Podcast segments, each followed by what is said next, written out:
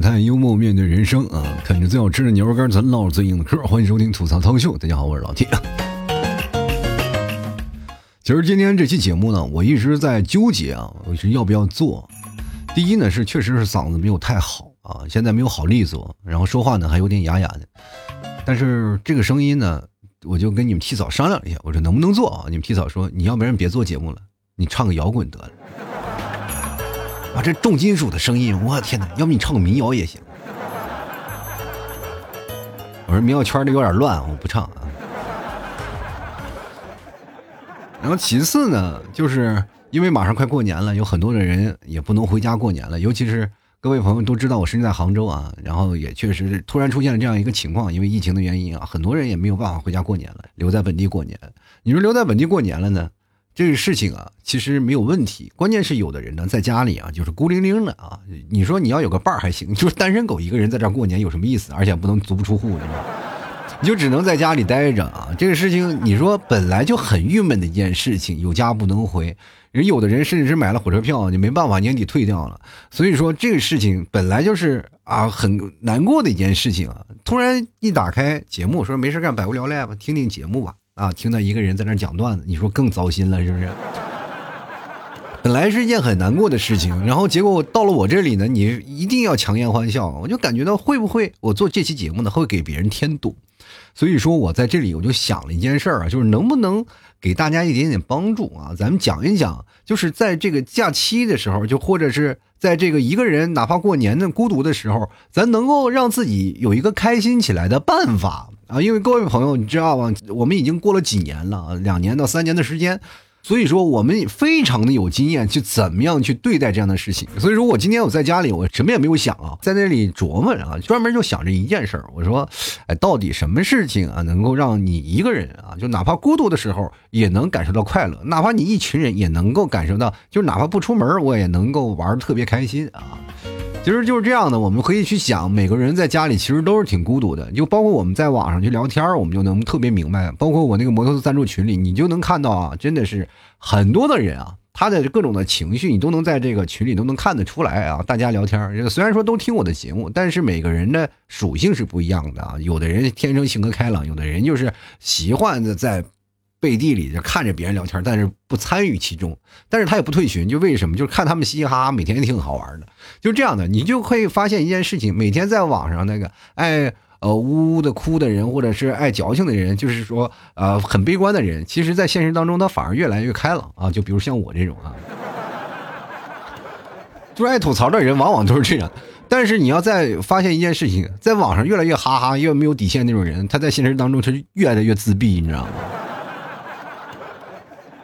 这叫什么呢？这叫做情绪能量守恒定律，你知道吗？还有一种人就是不断的在网络上发泄自己的情绪啊，那可能就是说现实生活过得也不太好啊，所以说通过网络呢来不断的挥发自己的情绪，比如说自己过得不太好，就奉劝别人你也别这样过，你这样过不好啊，这样过不好，你别这个按照我这方式过，那谁是你啊，对吧？所以说每个人的教育道不同啊，就是哪怕你说的话确实是至理名言，但是很多的朋友听到了以后呢，就感觉哎呀，我妈来了吗？忍不住忍不住叫声妈是吗？这过年了，是不是要给你拜个年？妈过年好。其实我们从小经历的那种感觉就是这样啊，就包括过年的时候，父母都会把你的压岁钱拿走，说是过年是为你好，你怕你乱花钱。是我我们是不乱花钱，但是钱呢，不是都被你们乱花了。小的时候就知道一件事儿啊，大人可以乱花钱啊。然后呢，等你长大成人了，工作了以后呢，父母还总唠叨你，你为什么总是乱花钱？你留点钱娶媳妇儿不行？这都是你们教育的啊。这么多年，你要不然要把过年那点压岁钱还过来。所以说呢，我今天就想啊，就过年期间啊，大家可能都是一个团结的节日啊，就很多的人都会回家过年，享受那样过年的氛围。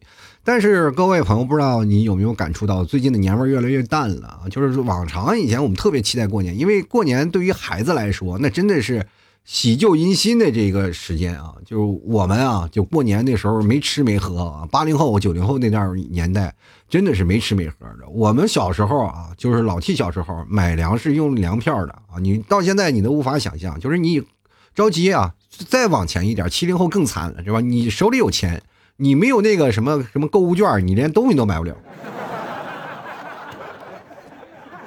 是不是？然后你就会很奇怪，他们这个年代怎么过？其实我们这个国家真的是挺难的，一路发展过来啊，都是每一代人啊，都是通过自己不懈的努力来不断的发展，包括我们现在也是啊。所以说，哪怕现在有这么大的困难，但是我们每个人啊，只要够团结，还是能扛过去的。但是想想现在过年，我们还缺什么？真的不缺了。越没有年味儿，就代表我们发展的越好。你们有没有发现？就是因为我们真的什么吃喝不愁了。这过年的时候是吧？就是在家里要吃是吧？家里什么父母啊，什么爷爷奶奶做饭，做饭好吃的话也行。但关键是年夜饭有时候做的还不如饭店的好吃。以前是很有期待，现在感觉过年有点害怕了，知道吗？我真的，我小时候特别期待过年啊！真的，小时候过年你什么都能吃啊，各种山珍海味是吧？这鸡鸭鱼肉，那时候能真的能玩甩开腮帮子吃肉了，你知道吧？那家伙吃的开心的，而且一年一度啊，那个，嗯，不知道各位朋友吃喝没喝过最早以前那个饮料，健力宝什么的啊，那个带橙汁、橙子味的，还有带各种各种果味的汽水，反正还有很多啊。那小的时候才能喝上，那玩命的喝，玩命的吃，然后吃了钱呢，着急还能够拿到红包，觉得特别。有感觉，因为从小年就开始忙活了，大家开始准备一些食材呀，就开始家家都开始做肉啊啊，炸肉丸子呀。在北方其实相对来说比较热闹，还包包饺子什么的。但是呢，到最后呢，你说等你长大了，你回去过年，你又害怕了，是吧？一一怕害怕啥呢？害怕喝酒，你知道吗？为啥害怕喝酒？小时候啊，我小不用喝，长大了以后你可以跟长辈喝，就是在家里你只能跟长辈喝嘛。但是家里长辈都爱喝酒，那家伙喝酒酒量一个比一个强啊，那家伙真的是感觉你知道是在过节，不知道你以为到《水浒传》里跟见了一帮人，哪怕是舅舅啊、叔叔什么的，你都跟恨不得叫一声哥哥，你知道吗？这家伙进了水泊梁山了嘛，天天不醉不归。关键你还是辈儿最小的那一个，是吧？你还是小辈儿的。我是最早以前上桌的人，我十六岁其实就开始喝酒了。十六岁喝酒就开始上桌了，上桌了以后喝酒是你能上桌的。最早以前是孩子是一单独一桌的啊，我们这个能上桌其实是一种特别开心的一件事，能上主桌喝吃饭了，那家伙酒喝的开心的，是吧？酒过三巡，菜过五味，才知道啊。等到你慢慢长大了，才明白啊，确实是，酒你得留点量，对吧？陪着长辈们喝开心的，呃，这个量到了以后呢，你还要把他们安全送回家。真的很难啊，所以说，经过了这些事儿以后，长大了，其实对过年的期望也并不太高。但是随着你现在工作了以后呢，你就会发现过年这意义对我们来熟识啊是非常重要的。其实过年呢不重要，更重要的就两个字儿团圆。我们就想在借着过年的时间啊，就在五湖四海，我就知道一个家庭里啊，就可能这个家在北，那那个家在广，那个家在上啊，那个家在杭，反正那各个地方的。人啊，就是一家好几口子人都在不同的城市打拼，那只有在过年的时候，大家才会统一的时间会回来过年。这是一种真的，说实话，一种非常难以形容的一种默契啊！大家会回家过个年，然后彼此打个照面，然后一种团圆的心态啊，来过这个年。这是目前为止我们最期盼的。但是如果当你真的回家不能过年的话，你只能在。留守在这个当地啊，过年那其实是一种很孤独的一种情况啊，就是包括其实家里人也会有些落寞，会觉得有些冷清。但是因为这样的特殊原因，我没有办法，只能忍受我一两年。那么我在这里就今天想跟各位朋友来聊一聊，就是在过年的时候，我们能够有什么来去互补一下？其实。过年这段时间是难得去放假的一段时间啊，就是大家可以静下心来，就可以去放假，而且可能会放的假期要比往常的假期还要长一点。虽然说是七天的假期，但是很多企业就是早很早就放假了啊，就是很多的城市就，比如说距离远的人就很很早就走了啊，就大家就是提前放假。那么放假了以后呢，那种感觉啊，你在家里可能会百无聊赖，但是我跟各位朋友讲，你可以做一件事情。就是会补你的短板啊！你明白这人生其实还有很多的那种的长处啊，但是你的短板你总是选择忽略，于是乎呢，你就会造成很多心理压抑啊，你就会逃避啊。其实我们可以借这段放松的时间啊，去补一下啊，可以补很多的东西啊。你知道小的时候我们讲究什么呢？吃啥补啥啊，对吧？就比如说小的时候啊，呃，我妈总是说小时候多吃点鸡心啊，吃鸡心是什么呢？比如说你不聪明嘛，啊，就是你吃点鸡心你聪明。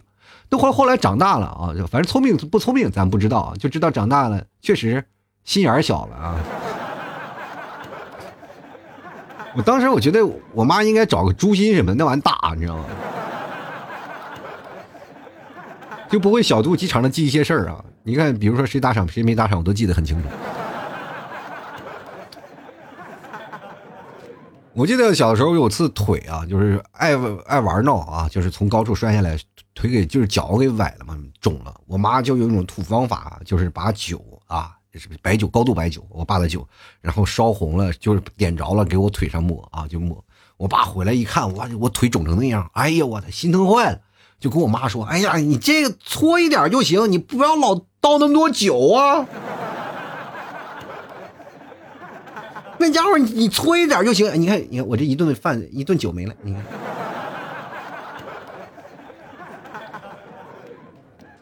然后搓完了以后呢，我妈就出去菜市场买东西了啊，回来就是拎了个大猪蹄子回来了，说：“哎，脚肿了嘛，就给你吃点蹄子，猪蹄给你炖个猪蹄子啊，给你补一补，治啥补啥？”当时猪蹄子补不补咱不知道了啊，但是当时把那个猪蹄子放到我那脚旁边，我俩的脚是一样一样的，肿了嘛，就跟猪蹄子一样啊。哎，小时候你想想，那小脚本来就不大，然后再当你肿了以后，跟那猪蹄猪蹄子一模一样，一边粗。当时我都有点怀疑啊，我我妈这可能是要把我这个条腿换掉啊，是吧？换条猪腿上来。就那段时间正正好看那个什么济公那个狗腿那个故事嘛，把就把人腿锯起来换了条狗腿上去啊。所以说那时候也有阴影啊。现在我吃猪脚的时候，我都能感觉脚有点抽抽啊，就是。包括现在啊，就是很多的人啊，就是总是想吃点东西啊，就是吃东西补啥。但是各位朋友，我劝一下大家，过节的时候尽量少吃点，因为你要明白一点事情啊，你不缺肉，尤其是身材稍微丰腴的人啊，你就比较胖的人，你还还尽量控制一点啊。就比如说把吃的放到你尽量够不着的地方啊，就是放哪儿呢？放地上最保险，万一要捡不到。我发现现在人们对吃的这个东西简直是太有厉害了，就是过年了，好多人都疯狂的补吃的，我觉得很难受啊！我就觉得现在人们对于一个饮食方面已经不能说是他来填饱你肚子的这种关系了，它已经成为一种什么了？就是成为了一种炫耀、炫技的东西了。就比如说各位朋友，你要去吃趟海底捞，你要没有点特殊技能，你都不行。过去流行是怎么吃扯面啊？现在各位啊，不管是吃。呃，海底捞呀，或者什么吃火锅，吃火锅现在年轻人最喜欢的嘛。去火锅，你在那里，咱比的是什么？不是比你吃多少，而是比谁的蘸料最好吃，对不对？就这样的。我告诉你，各位朋友，如果你要真的觉得脑子不好使，你就吃火锅去，那玩意猪脑子管够。过年的时候，确实你要缺什么，你就得补点什么。咱们这个。就是典型的意义上说，就是很多人说啊，那老提我缺对象怎么办？那就安排起来呀，是吧？你要缺对象了，就咱就有点仪式感，怎么办呢？就在家里啊，跪在地上求姻缘啊。那天过节的时候是吧？大家也都是闲着无聊，可能都求姻缘，是吧？这个时候你会发现，你跪着跪着跪着，没准老婆或者老公就来了。着急你没事啊，就是如果跪的人多呢，没准月老还下凡啊，恨不得一家一家过去扶，哎。哎，哥几个，哥几个，能不能站起来？站起来啊！大过年的，能不能给我放个假啊？其实各位啊，这说的有点抽象了，我们说点具象化的东西啊。就比如说你过年缺对象这件事，缺对象怎么办呢？就在这段时间学会找对象。你要知道一件事情啊，当你觉得特别孤独的时候，必然会在一个时空当中有另一个人会跟你有同样的感受。那么这个人就是非常孤独的。我们现在找不着对象，最重要的原因是什么？啊，最重要的原因就是我们没有办法找到感同身受的人，我们没有办法找到跟我同一频率的人，很难受，因为我要等对的人。那这个时候呢，你就很容易找对的时候啊，找对的人，因为没有外界因素的干扰，你们同在一个时空里，都做着同样一件事，宅着，宅着又非常无聊，对吧？于是乎，你又会做出同样的。想法，就比如说我要找对象，他也萌发出我要找对象，于是乎你就碰呗啊，总能是啊各种各种地方碰，就是瞎猫还能碰着死耗子是吧？感情这事儿啊，你不要以为是什么通过什么五百次的回眸啊，上辈子怎么样啊，是各种的缘分呀，还有这辈子我没有忘记的情缘呀，等等等等一系列的都不重要，更重要的就是瞎猫碰死耗子。每段感情不是说真正的就是意义的两个人在一起腻歪出来的，那都是碰出来的，对不对？一种因缘巧合的一种这个条件下啊，它折射出来这种产物。各位朋友，你在大学时候谈恋爱。你能想象到，就是你在小学的时候，你能想象到你未来会找一个南方的媳妇儿吗？是吧？北方的人一想，我不可能去南方，怎哎考到了南方的大学，找到一个南方的媳妇儿，你就会很难受。你说，真的，你仔细回忆的这段感情，你会发现特别巧，所有东西都是巧合，仿佛上天注定。各位朋友，你还记着这个上天注定这件事情啊？就是好多人老是把这个上天注定啊，比作一种玄学。其实各位朋友，那就是买彩票中奖了。就因为没有办法解释，我们就只能把它往哲学那面推，对吧？也这个我们最早学的物理啊，就是异性相吸嘛，同性相斥嘛。但是你会发现啊，就慢慢这个物理的东西就没有办法，呃，来解释这个爱情，它就是它没有办法有这个定这个定式啊，就这个公式，你就没有办法往里套了，就很简单嘛。现在同性也相吸了，是吧？各位，你要明白一件事儿啊，就是现在的这个资源非常紧张啊，就是资源非常紧张，大家也都是有一副脱单的心，但是只不过强加于自己的要求太高。那么，当你宅着的时候，你会冷静的思考自己的问题，你不会像又被被很多的外界所干扰。各位朋友，在被宅着这段时间啊，就尤其是男生，你要主动啊去找这个身边的这些女生啊，就是宅着家里的女生。你不要去网图啊，是去外面社交呀，或者朋友介绍，不要去啊！你就找跟你同样是居家隔离的人，两个人聊聊天，就哪怕是可能是你在家里待着的，然后对面那个楼也是一个人在那待着，你们俩就是隔空对话啊，两个人聊聊天，你也没准能成就就是一段缘分，你知道吗？因为他他身边没有他的闺蜜啊，你身边有没有撬墙角的兄弟啊？对不对？你就少了很多奇奇怪怪的关卡，而且也没有了父母的事情，是吧？先斩后奏，那就是我们的传统美德呀，对不对？我们最着重的一件事情就是，肯定是先上车后买票啊。我记得不知道什么时候，有的人给我说了这样一个理论啊，就是做人呢一定要按照按部就班来啊，你不能先上车后买票。我当时我就提出一个疑问。那我坐了这么长时间公交车，我也没有在车下先买票，我先上车的呀，这不是很正常的一个现象吗？一定要先上车再买票啊，对不对？你会发现，朋友们，这道问题它就是病句。所有说先上车后买票的这件事情，它只能有一个对的选项，那就是只能先上车后买票。没有第二种选择，除非你不上车。有些时候，哪怕你做自己做的太再优秀啊，在某些方面你特别成功，但是你跟一些人比，你就仿佛步调慢很多。为什么呢？因为你还在站台上，人已经坐公交车到下一站了，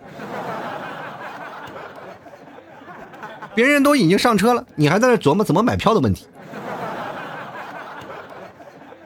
所以这件事情，你就可以，哪怕你不去碰啊，哪怕你不去找，但是你可以冷静下来去思考这个问题。我记得我在单身那段时间，我还真的着重的讲究啊，或者是研究了一下关关于谈恋爱的问题啊，因为那时候我没做主播呢，然后我就专门研究研究研究谈恋爱怎么样去让自己脱单。慢慢慢慢慢慢，我就会把这些知识呢传导给别人啊，就慢慢我就变成主播了，你知道吗？通过他们不断给我反馈这种的情绪啊，就是老提我通过你这个东西确实好用，我就知道了哦，这个方法好用，那就为我所用了。就突然让我想到一件事，我上课的时候，老师是不是也不知道这个答案对不对呀？就说啊，这个学生答对了啊，大多数学生都答对了，我统筹一下啊，你知道。其实。总体来说啊，就是在你假期这段时间宅在家里这段时间，你可以真的就疯狂的去填补自己的短板。就哪怕你不会说话，我跟大家讲，你就是对着镜子去说，对着镜子去练习，你也能获得不一样的感受啊！就哪怕你听我节目，各位朋友也可能获得不同程度的，呃，一些知识啊。就知识可能不够填充你整个的那个恋爱经历啊，但是呢，它也有起到一点启蒙的作用，这点其实就够了。更多的呢，还是那种那句话啊，就是师傅领进门，修行在个人。你个人修行好了，你才可以。那么接着说呢啊，咱们就说，如果你的爱情缺了，缺了最重要的一件事，你开始想啊，那我谈不上恋爱，我最主要原因是什么？我缺钱啊，缺钱这个事情，你就在家里学些金融什么的，是吧？然后比如说啊，每把你自己多年来的这个账单，你做一个统计啊，就是比如说今年花销多少钱，你这个时候有时间啊，来统计自己的这些账单了，是吧？你统计一下啊，就是看看琢磨能不能先用各种方法，能把你信用卡里的欠款先结了，等你研究清楚了，你再琢磨着，哎呀，呃，去炸哪家银行是吧？开个玩笑，其实缺缺钱这件事情没有办法啊，就是因为我这个心里啊，我个人是非常想告诉你们去怎么去用这种方法来提高你赚钱的东西的啊，就确实我发自内心我是最想说这块的，但是心有余而力不足，因为我这个人最缺的就是这玩意儿。就太缺了，是吧？买个摩托还要赞助呢，你想想。过去叫有句话啊，就是兄弟齐心，其利断金啊。我现在就是大伙儿赞助买摩托，那肯定能买到了，这是。其实我们生活当中缺少什么，就比如说你缺少什么，就补什么啊。就是有些事情啊，你会发现啊，就是比如说你自己的长得并不是太好看啊，比如说你缺点颜值。是吧？缺点颜值其实可以弥补的，比如说你在网络上就是非常简单，磨个皮呀，上 PS 一下呀，这个稍微 P 个图什么的，你就慢慢变得就是很帅气了，是吧？也有很多啊。其实当然了，还有很多的人说了，那最直接的在现实当中的方法呢，第一个是化妆，第二是整容。真的，你会发现你那个整容那个效果特别有意思。各位朋友，你还记得以前有个段子吗？就是比如说脸上拍一板砖啊，你就。感觉是在你的脸上就类似整容了。其实这句话你在很多的人眼里，它就是一个笑话，觉得很对。但是在我们那个年轻的那个眼睛里啊，就是我们那段在峥嵘岁月啊，刀枪剑戟斧钺钩叉那段江湖儿女的情仇岁月啊，跟大家讲，板砖如果拍在脸上，那真是能整容。为什么呢？因为别的姑娘看到的不是说你的容颜，而是你的男子气概。脸上被拍一板砖，流着鼻血。眼睛乌青，依然能坐在那那里给你谈笑风生，聊着自己哥们儿的英雄事迹，他们觉得很爷们儿，你知道吗？这个东西是从哪个方面去来形容的？其实你的样貌占据你整体情况的百分之几呢？百分之二到百分之三左右啊！真的是，这只是初印象，其实更多的印象还是在要从气质啊、打扮呀。等等一些人物性格等等方面去着手啊，真的你仔细去分析一下啊，就真的老 T 身在杭州，杭州是一个非常嗯那个前卫化的一种城市。如果你来过杭州，你去西湖边上走一走啊，你不仅仅能看到很多的就是穿着啊各种的这个咱们汉服的小哥哥小姐姐们，但是你那个型男靓女也不要太多，就是到那个湖滨银泰那边你去转转吧，哇，那里的靓女真的是太多了。但是身边跟的帅哥确实是寥寥无几。我真的跟大家讲啊，那个美女旁边就是你去西湖边上，你就站在那儿啊，就是他有音乐喷泉那个广场那边，你就往那儿站，你就在那里搬着马甲，你坐在那儿看，就是靓女旁边不一定都是帅哥，我跟你讲。但是确实因为这个靓女在旁边，然后衬托的那个不是怎么帅的那个男人，就是闪发出闪闪的金光，你知道吗？就相当于一个和尚化缘了一团一团这个刚出来的个美饭，你知道吗？那个，哇天哪，这实在是啊，感觉神采奕奕的。所以说，某种情况下，我们去看啊，你说女生物质嘛，就是而且你一想，这个男生一定是很有钱。我们首先刻板印象就是想，这个男生肯定很有钱，这个女生就喜欢有钱的人啊。这现社会太现实了。如果说你通过本质，你再往往真相方面发展，不一定的，没准这个女生去养这个男的呢。真的，我跟这这么跟大家讲，为什么呢？因为男生本质上他的气质啊，包括等等一些内在的东西，他会有吸引女生这个地方。所以说，我们这叫做不是去找现实，而是找到对的人了，这个很重要的一件事啊。所以说，各位你要从整容、气质那些方面，你不要去想那些事儿啊。你首先你要提升什么呀？就不断的提升，你就先提高你自己的审美水平。你看看杂志啊，是吧？你不要天天你看那些不穿衣服的，你看看穿衣服那些人。是吧？不要在家里每天围着这几天就老看着，你一定要让这些人物立体化，穿上不同不不一样的衣服，是吧？然后穿上那些服饰，怎么样的美啊？怎么样快？你看 T 台啊，衣服穿的越多的，那种 T 台越适合你现实生活当中的那种状作风，是吧？就是我不知道各位朋友有没有看什么时装秀啊？就是看时装秀，你看那些时装秀，每次我不知道各位朋友是不是把那个目光都集中在模特身上。我跟各位朋友讲，你就看那时装秀，多看多多看一点就是各种时装秀你都看，不管是巴黎时装周啊，还是哪儿哪儿哪儿，是吧？反正只要是时装周的那个那些啊走秀啊，你都多看一看，不要看台上，看台下那些穿着。啊，主要看台下啊，就对不对？台下他们穿着什么样，你也穿着什么样，是吧？然后气质呢，咱们再去找别的地方去拿捏，你慢慢你就提升出来了。对吧？还有一种语言的方式啊，就像老 T 的节目里，很多人说老 T，我能不能给你学口才？我说我怎么教你啊？嘴对嘴教啊？这也太不卫生了吧？这肯定不能吧？对吧？所以说言传身教这事儿很难啊，就是包括现在我们形式当中呢，就是老师当着面都教你都没有办法，就是把你教好。你想想上网课它有用吗？呢？但是实在不理解这个事儿啊，所以说现在我们跟各位朋友讲，更多的还是要通过自我去感受、感悟啊，包括你多看看书，多聊聊一些句式，是吧？多去聊，多去说。比如说老 T 奇口才为什么这么好？其实我没有什么口才的，我小时候嘴笨，我跟我们那些发小我都聊不到一块儿，一直被他们怼。就为什么呢？就是各种的，就是在这里白话聊天，我足够能撑起我一档节目了。这其实就是这么多年的一个积累和累积啊，所以说各位朋友，你缺什么你就练什么，对吧？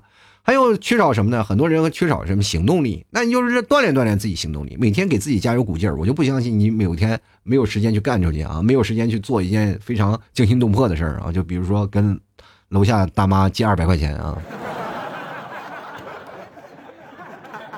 其实我们现在社会人都很孤独啊，孤独是什么样的？孤独就是打败我们每个人的一种。内心巨兽啊，他每天就是不断的撕咬着我，撕咬着我们的心灵，就让你在那里啊，不断的备受煎熬。有些事儿呢，我们就一直在手里攥着，放不下啊。就是举的时间长了，你会发现，说实话啊，就哪怕你手里端着，呃，端着一个烟灰缸嘛，啊，放时间长了，手也麻。我跟你讲，就是任何一个男人，然后在找女朋友以后做的第一件事，就是最可怕的就是胳膊被压麻这件事儿。在你们每次想着无数个浪漫的夜里，很多的男生可能跟我一个想法：我胳膊要不要截肢啊？我的胳膊都不是我胳膊了，被头压麻了。你知道吗？你要用你的胳膊感受一个女人头部的重量，那是一件非常残忍的事情。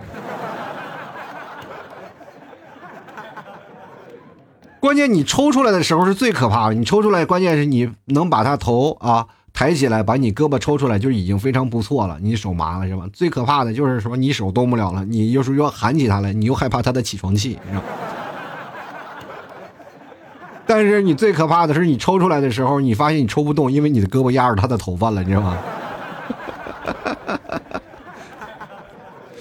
你这个时候考虑的不是说抽出来的问题，是什么时候能截肢的问题了，你认识吗？所以说，每个男人啊，就是他们找了女朋友，其实也不一定他们很幸福啊。就是在某些情况下，他其实也特别想脱离这种的情侣之间的关系，也想到单身的地方去耍一把，是吧？但是呢，他又舍不得这段两性关系啊，就觉得有一个伴儿陪着是真的好。单身的人呢，也不一定老是觉得单身万岁。其实，在若干个时间段里啊，就是因为有些时候确实自由，但是在某个时间段里，他也会有特别孤独的时候。他多么希望有个人能帮衬着他。我跟你讲，很多人就是嘴硬啊，就是我就是享受单身，我就不结婚，结婚干什么？有什么用？要男人有什么用？我觉得不少女生啊，就包括我的听众，我跟他们聊了好多，都是觉得单身啊，要男人有什么用？我不要，我就不就就就单身挺好，这样我就不行。就是很多男生也给我发来想法，老提我就要单身，我说为什么？找不着啊，找不着。没办法，对吧？因为你想找那些女生，她们都是单着的，是吧？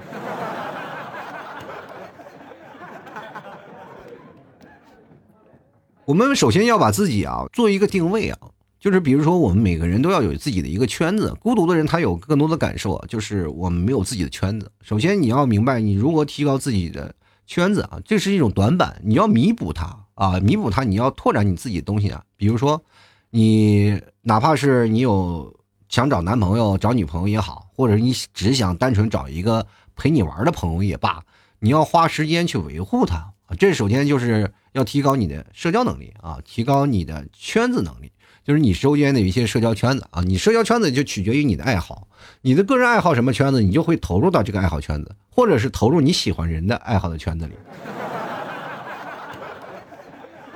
对不对？有的人就为了谈恋爱，专门买了。女生骑那摩托车就加入你骑的队伍，天天一个车友会啊。就比如说各位朋友说摩托车，咱们说的可能很多人太小众了，不太知道。你就说汽车这件事情，大家作为一个老爷们儿啊，自己喜欢什么就卡迪拉克、奔驰、奥迪是吧？这些东西都是大众的车型。就哪怕我没有钱，我买一个。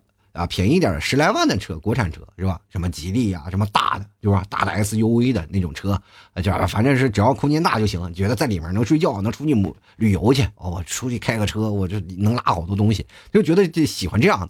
但是真正聪明的男人一般都买什么？就是买什么现在五菱的那个小电动车是吧？要不然就买迷你啊。你就会发现，真的，他们开车友会的一帮人聚会，就那一个老爷们在那坐着。对不对？是吧？过去好多人吐槽，一个男人开一个女士车，那人家在那个聚会的时候神采奕奕的情况，你看见了吗？你看不见啊！所以说这个东西，你从外在里你去看，你你再仔细看看人的内在是怎么走的，就是要攻破啊你的圈子里的壁垒，而且找到慢慢更多人的爱好，是不是？你首先要扩充一下你的自己的圈子能力啊！就比如说，你要首先审视一下自己的圈子。你自己圈子是什么？同性多还是异性多？对吧？异性如果少的话，你要拓展异性的圈子，对吧？我们上学的时候还是在工作的时候，可能会有个选项，你有什么爱好啊？或者最早以前在网站上注册的时候，都会有一个给你提供一个海选的一个东西啊，你最喜欢什么啊？什么电影啊？足球啊？篮球啊？什么音乐等等的一些东西啊，都让你去勾选。那么多爱好是吧？你总有一个爱好的圈子能够让你固定下来，那这个就是你未来发展的方向，对吗？然后我们还有一件事情，我跟各位朋友就过年讲究一件事情，就有一部分人是回到家里了，有部分人没有回到家。但回到家里这部分人，你要拓展你的圈子是什么？相亲圈啊！这个东西我们很早以前就特别抵触父母给我们定下来的相亲，但我跟大家讲不要去抵触。但是有些时候我不能跟你们说啊，你们不要去抵触什么，因为我也抵触过，是吧？但是这个是要，我们要审时度势的啊！怎么审时度势呢？就是要看你的父母是否强势啊！你的父母要只是介绍一个，你去认识认识，见识见识，回来也不会唠叨你啊！不合适吗？那咱们再去介绍，这个你就完全可以去了，是吧？你可多个朋友圈子，你还多条路。但是如果要碰见强势的父母，那尽量拒绝啊，尽量拒绝，因为如果你稍微谈不成，会给你很大的压力。你甚至会厌恶相亲这件事儿啊！你会甚至把这相亲这件事儿觉得非常讨厌，知道吧？你就会觉得自己非常有压力啊！见一个我就得跟他结，见一个我就跟他在一起，那不能啊，对吧？就我爸妈给我安排相亲，他们自己都无法发现这样的问题，就是他们安排的相亲，我说我不合适，这个不管是有人看上我还是我没看上他，他都会把我数了一顿啊！你到底眼光太高了，你看一个什么呀？不是我眼光高，是我个长得高啊，我看不着他们。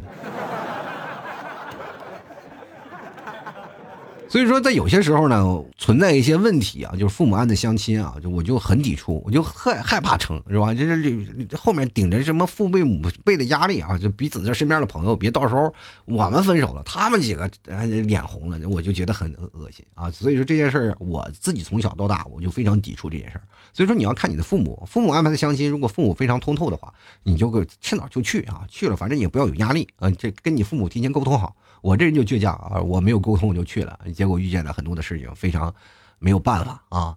所以说，各位你们要拓展你的圈子啊，不要老是做一些无效的拓展。就比如说，各位朋友老是你的圈子你自己审视一下啊，有的时候甚至是去相亲圈啊，没有找对的人，可能同龄的年轻人没有认识几个，老太太你都聊得挺好。都是那些什么过来给你介绍男朋友、女朋友的老太太，你跟她聊的可开心了，是吧？你会发现你渐渐跟他们成为朋友了。这小年轻一个没认识。所以说，在这段时间呢，各位朋友可以慢慢弥补一下自己的短板。我奉劝各位啊，就是在家里仔细研究一下、审视一下、重新看一下。我跟各位讲啊，就是人生啊，这个时间其实挺短暂的。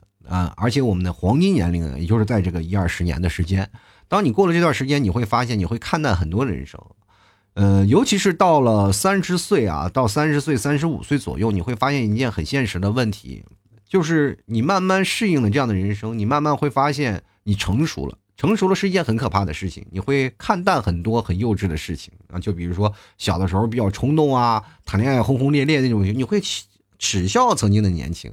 但是年轻人在这个时候，你又应该敢打敢拼，而不是畏畏缩缩。等你真正到了这个三十多岁，很多人单着了，就是因为这个啊。到了三十多岁了以后啊，我看准现实了，我不谈恋爱了。真的就是这样啊，就是不想就是再去挥霍了，因为他总是觉得这个谈恋爱是件非常幼稚的事情。但是你到了幼稚的年龄，你就干幼稚幼稚的事儿啊，就谈个恋爱，然后慢慢慢慢走入婚姻的殿堂。就哪怕到最后，你可能还是一个人啊，孤苦伶仃的走向这个人生的终点。但至少你经历过，不是吗？每个人其实各位朋友，在这个时间啊，非常很短暂，而且给我们的时间也非常不多啊。就比如说这个季节，能让你一个人在家里啊。或者是哪怕有两个人在家里，能够独处，一直宅在这里，不用上班，不用干活，还照样给工资的时间，真的是太少了。着急有的时候政府还会给你提供吃喝，对吧？给你送一个大礼包，你在家里吃着喝着，你也不用出门，然后你再可以考虑很多的问题。就跟过去你说你在做一次人生的考试，这个机会真的很少。比如说，各位朋友，有句话，我不知道各位朋友有没有这个印象，叫做“物以稀为贵”啊，就是越稀有的东西越珍贵。你想想，在目前你人生的这么多年里，别说你们了，包括我爸我妈，他都没有经历过这样的这样的人生啊，就是宅在家里的人生。其实，所以说这样的情况下，你再仔细的去看看，用你的一生啊去覆盖这样的这几天，你会发现弥足珍贵啊，多难得的一个宝贵时间。你不要浪费在打游戏上，你也不要浪费在这没事干在家里看电影上，多想想这个事情，比啊弥补一下自己的短板。有些时候呢，鄙视一下自己啊，其实也是一件非常好的事儿啊。你要想要阳光一点，就狠狠狠的鄙视一下自己，觉得自己不行啊，就在这段时间好好补一下自己的短板，好吧？好了，吐槽社会百态，幽默面对人生啊！喜欢老七的节目，别忘了啊，这个。呃，过年了嘛，大家都来群里来乐呵乐呵，好吧？摩托赞助群，欢迎各位朋友的加入，好不好？同样的牛肉干什么的，各位朋友也别忘了啊，来给尝一尝啥的，非常的好吃。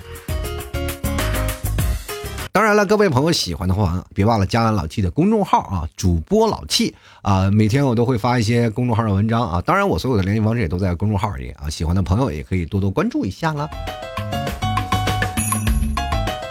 最近呢，各位朋友喜欢的话，也别忘了关注一下啊，就是搜老 T 脱口秀啊，这是老 T 的抖号啊，抖音号啊，所以说喜欢的朋友别忘关注一下啊，就是我一些节目的段子都会在那里面发送，喜欢的朋友别忘多多多关注一下喽。好了，本期节目就要到此结束了，非常感谢各位朋友的收听，我们下期节目再见喽。提前给各位朋友拜个早年吧，新年快乐！当然了，新年我也不断更，继续跟各位朋友再聊聊天希望各位朋友在过年的时间。也多听听老提节目啊，没准儿还会让你获益良多，就像这期节目一样，非常多的是吧？猛料，对吧？好了，本期节目就要到此结束了，拜拜。